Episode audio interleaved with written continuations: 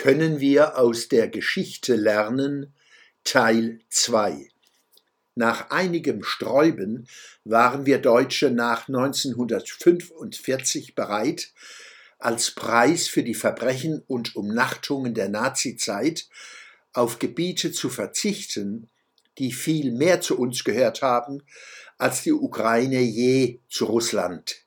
Die friedensstiftende Wirkung dieser Verzichte kann man kaum überschätzen.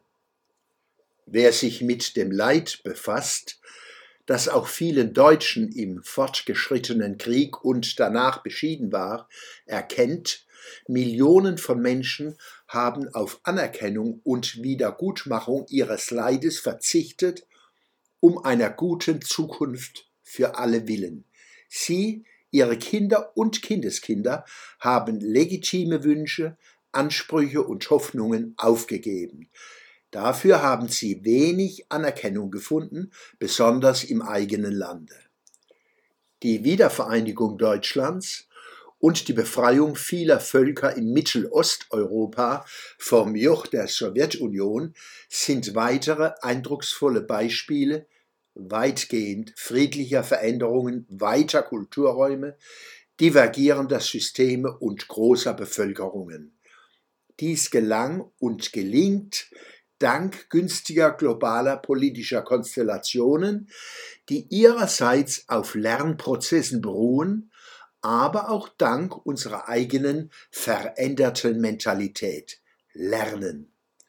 Der Krieg Russlands gegen die Ukraine hat auch damit zu tun, dass Putin und die ihn tragenden Machtstrukturen nicht auf etwas verzichten wollen, von dem sie glauben, dass es ohne Wenn und Aber ihnen gehört. Die Ukrainer haben in den Allmachtsfantasien dieser Tyrannen kein Stimmrecht.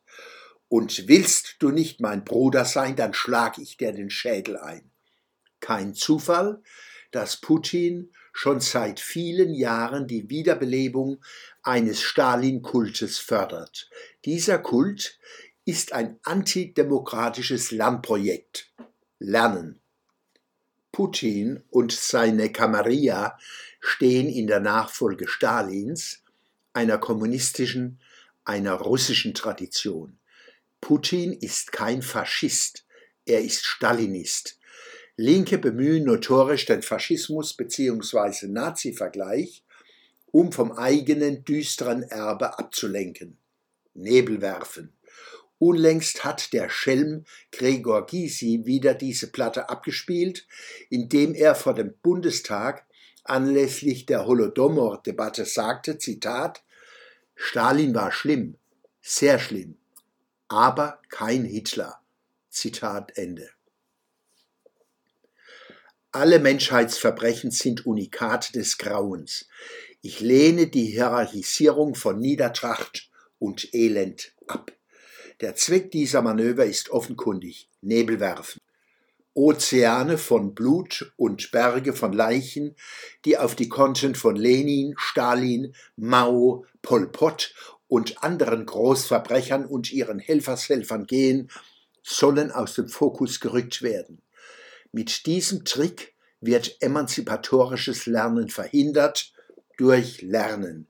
Wer über Jahrzehnte andere zur Buße ruft, sie selbst aber verweigert, sucht nicht Frieden, sondern Macht und die Demütigung der anderen. Der Schwöbelblock am Samstag, 25. Februar 2023.